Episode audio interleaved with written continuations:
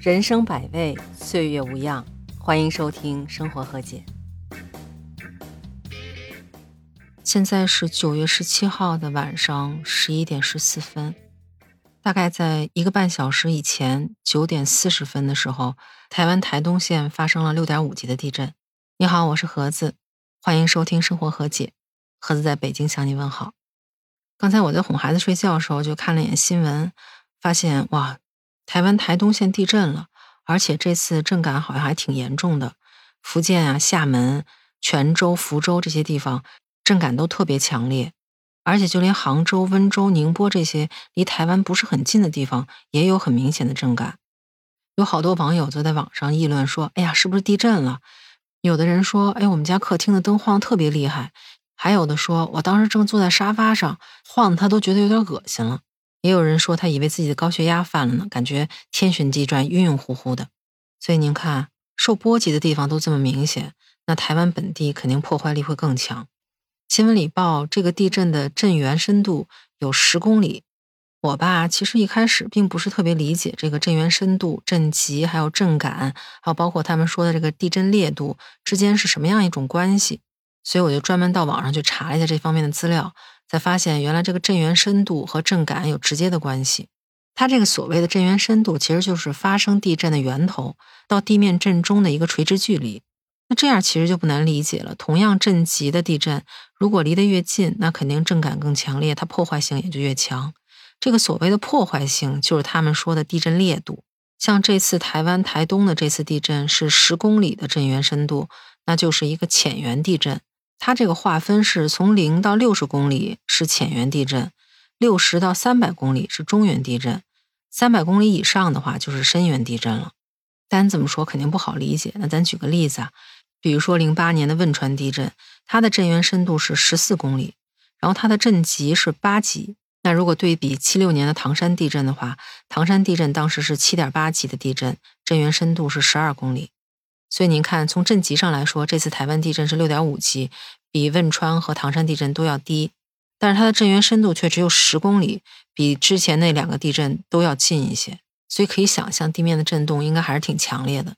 那就震级来说的话，我看了一下，大于四点五级、小于六级的地震叫中强地震，那大于六级又小于八级的叫做强震，大于八级那叫巨震，就是所谓的巨大地震。其实台湾一直以来都有地震这个问题，因为它本身就是在地震带上，所以地震对他们来说可以算是家常便饭吧。比如说像今年的八月初，在台湾的屏东县就发生了四点四级地震，那一次的震源深度是二十公里。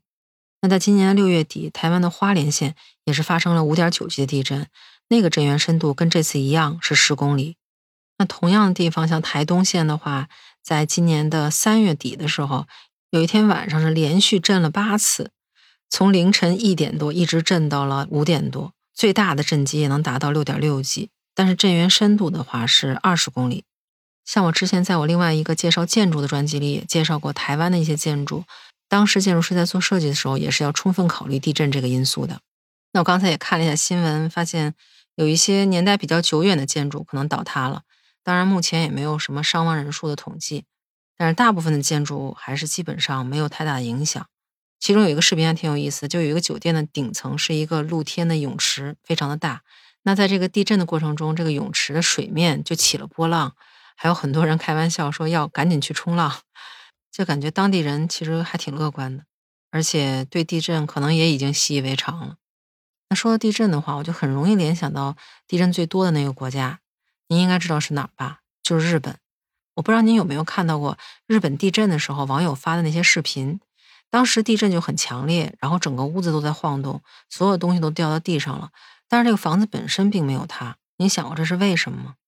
这个其实一方面是跟他们建筑规范的要求有关系，因为他们的建筑基准法规定，所有的新建建筑必须达到在百年一遇的地震中不许倒塌，在数十年一遇的地震里是不允许受损的。您想，对于一个几乎天天都地震的国家，有这样一个要求，可见这个标准是非常严格的。还有就是因为他们地震比较频繁嘛，所以对建筑抗震的研究也比较深入。有很多住宅底下都会有一个抗震层，它相当于一个弹簧层，就在地震的时候，它会消减一部分地震力。而且现在他们已经基本不用什么砖混结构了，就是不用砖去砌房子了，而是用钢筋混凝土比较整体的一些材料。所以这样的话，它建筑的整体性也比较强嘛，所以也比较抗震。你看我这说着说着就说到老本行上去了。其实说到底吧，如果遇到地震这种情况的话，一定要先保持冷静。然后如果是在高层里的话，可以选择一些三角形的角落去躲，比如说墙角啊。或者是比较高大的家具之间的那个空隙里，也可以去卫生间，因为卫生间空间比较小，而且有很多竖向的这种管道，也有一定的支撑作用。加上它里面有水，如果说救援时间比较长的话，那也能保证基本的一个生命的需求，你说对吧？总之就是还是希望大家都平平安安的吧。不知道您有没有遇到过地震，有没有类似的经历？也欢迎在留言区告诉我。那今儿咱们就聊这么多，下次见，拜拜。